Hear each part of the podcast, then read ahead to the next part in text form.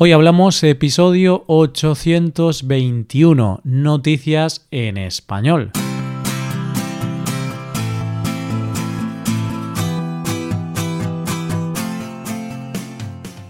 Bienvenido a Hoy Hablamos, el podcast para aprender español cada día. Ya lo sabes, publicamos nuestro podcast de lunes a viernes.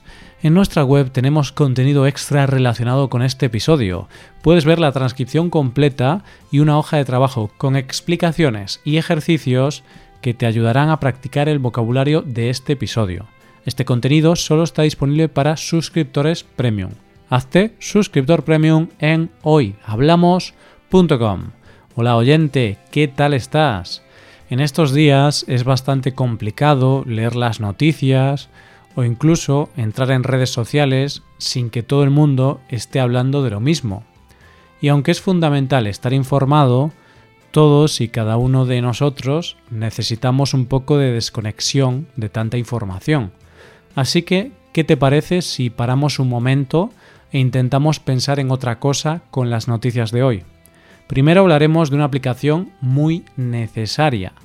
Después conoceremos un algoritmo fundamental para los amantes del café y terminaremos con el sueño de todo aquel que disfrute durmiendo. Hoy hablamos de noticias en español.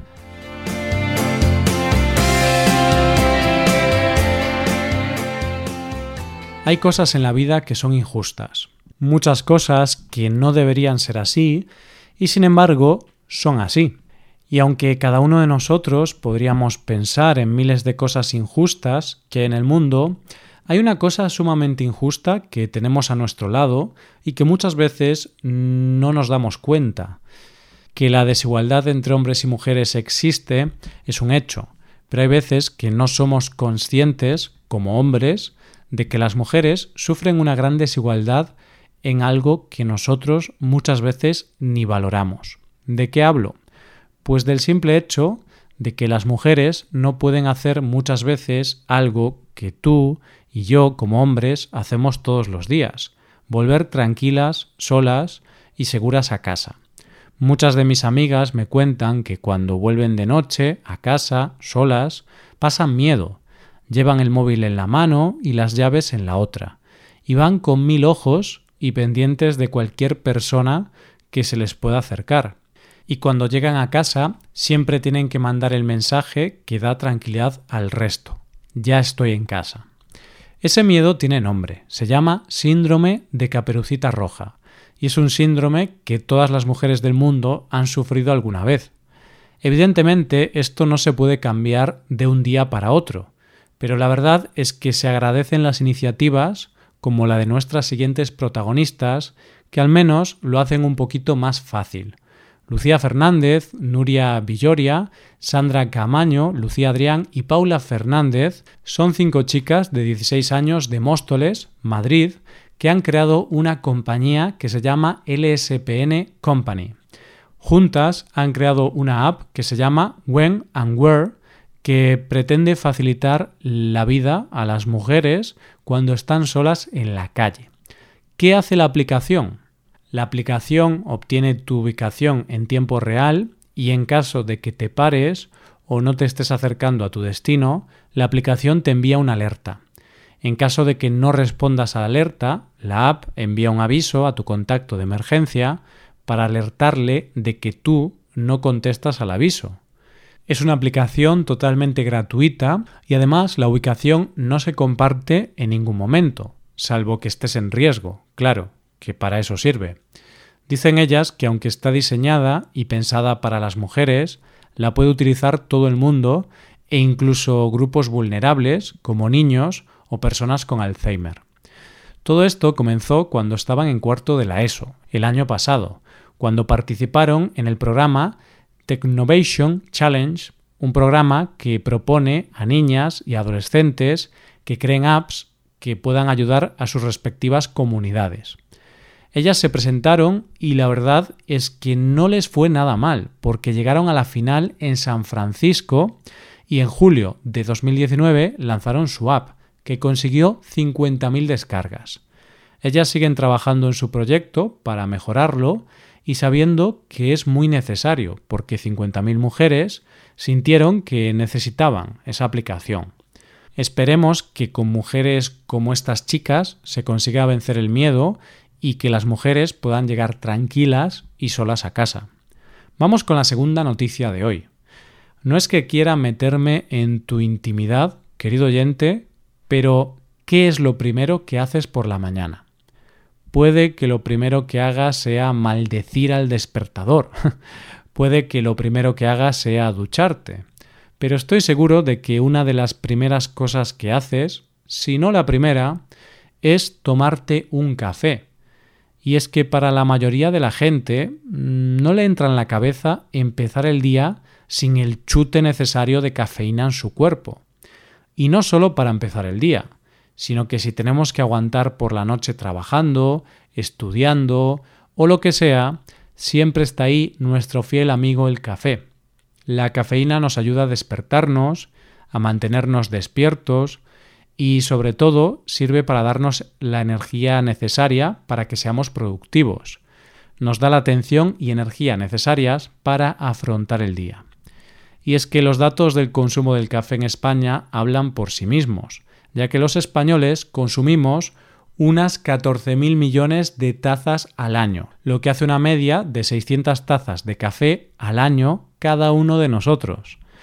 Pero muchas veces pasa con el café que puede tener un efecto contraproducente.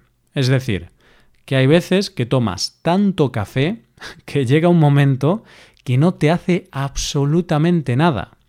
Entonces, tú piensas que igual es porque no has tomado el suficiente café, tomas más café y llega un momento en que los efectos más que beneficiosos son nocivos. Tengo un amigo que durante la carrera tomaba mucho café para mantenerse despierto, para estudiar por las noches. Y en un momento dado el café le hizo el efecto contrario y le daba sueño. Ese era un efecto de tomar demasiado café. Y entonces, ¿cuál es el límite? ¿Cuánto café puedo tomar? ¿Cómo sé que debo parar de tomar café? Para responder a todas esas preguntas tenemos al protagonista de la siguiente historia, Jakes Reifman, que es un experto en biotecnología del Centro de Tecnología Avanzada del Ejército de Estados Unidos.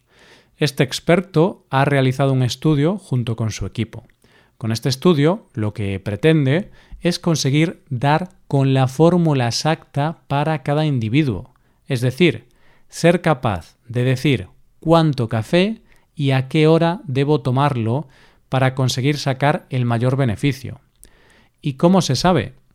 Es un algoritmo en el que introduciendo datos de tus costumbres sobre el café y tus horarios para irte a la cama y despertarte, te dice cuánto café necesitas en función de tus necesidades específicas.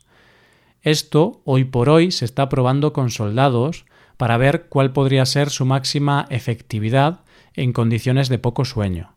Y más tarde se piensa que podría ser muy efectivo para personas que trabajan en turnos, por ejemplo.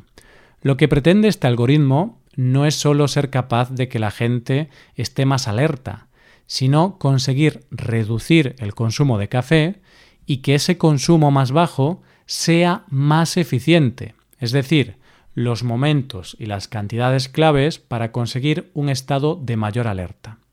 A mí la verdad es que me parece una idea maravillosa, porque muchas veces la gente abusa del café y sería fantástico que alguien dijera cuál es el momento preciso de tomar un café para rendir más. Pero bueno, tengo que ser sincero y deciros que a mí esto no me afecta porque odio el café. no me gusta nada su sabor. Así que no puedo aprovechar esto para poder estar alerta. Llegamos a la última noticia de hoy. Hay dos tipos de personas en el mundo. Las que disfrutan durmiendo y las que simplemente duermen. Yo soy una persona que duerme bien y realmente disfruto durmiendo. Sin embargo, no necesito muchas horas de sueño para estar bien. Con siete horas para mí es suficiente. Pero es cierto que hay veces que cuando estoy muy cansado y me despierto temprano y no consigo seguir durmiendo, siento un poco de envidia sana de esas personas que consiguen dormir un montón de horas a pierna suelta. Aunque también es cierto que hay veces que estas personas me ponen de los nervios, porque ponen el dormir como primera prioridad y puede alterar los planes de los demás. Hace unos años fuimos un grupo de amigos de vacaciones y claro, cuando estás de vacaciones es cierto que quieres descansar, pero si vas de turismo a una ciudad, también quieres aprovechar el día para ver todo lo posible y hacer un montón de cosas que se pueden hacer en esa ciudad. Uno de mis amigos es de ese tipo de personas de los que te decía antes, que dormir es un placer y una necesidad para él, y prioriza dormir ante todo. Al principio de las vacaciones todo era una lucha con los horarios, porque nunca quería levantarse temprano para hacer nada, diciendo que eran sus vacaciones y que quería dormir. Así que discutimos al principio, pero luego decidimos que el resto nos íbamos, y él aparecía cuando ya consideraba que había descansado lo suficiente. Y para amigos como este es para quien va dirigida la siguiente noticia. Un estudio remunerado para los amantes de dormir. Una empresa británica, Hillary's, que se dedica a las cortinas y a las persianas, ha creado un estudio para determinar cómo afecta la luz y el sonido en el sueño y cómo a veces puede incluso llegar a interrumpir el sueño. Para ello buscan a candidatos que básicamente lo que tienen que hacer es pasar 15 días durmiendo a cambio de 27.000 euros. Pero bueno, tampoco es que duermas en tu casa y listo sino que hay que ir a sus instalaciones donde los participantes serán monitorizados. Y durante esos días tienes que dormir en distintas circunstancias, con más luz, menos luz, más sonido, menos sonido. Es decir, cada noche puede ser una experiencia distinta. Cada participante deberá informar diariamente sobre la calidad de su sueño para que así la empresa pueda concluir cuáles son las condiciones óptimas para dormir. Lo único necesario es ser del Reino Unido o de Irlanda, tener 18 años y a través de su página web rellenar un formulario con tus datos y las razones por las que crees que eres el candidato ideal para este estudio. Es una pena que mi amigo sea español, porque si no creo que sería algo ideal para él, porque no solo es que te paguen por dormir, sino que además contribuyes a que el sueño de todos nosotros en un futuro sea un poco mejor. Pobres participantes del estudio, los sacrificios que tienen que hacer por el bien común. Y esto es todo por hoy. ¿Qué te han parecido las noticias? Puedes dejarnos tus impresiones en nuestra web. Con esto llegamos al final del episodio. Te recuerdo que en nuestra web puedes mejorar tu español de distintas maneras. Por un lado, puedes hacer clases por Skype con profesores certificados y nativos de España y por otro lado, puedes hacerte suscriptor premium para poder acceder a la transcripción y a una hoja de trabajo con cada episodio del podcast. Todo esto lo tienes en hoyhablamos.com. Esto es todo, mañana volvemos con dos nuevos episodios de conversación real y sin guion entre dos nativos. Lo dicho, nos vemos en los episodios de mañana. Pasa un buen día, hasta mañana.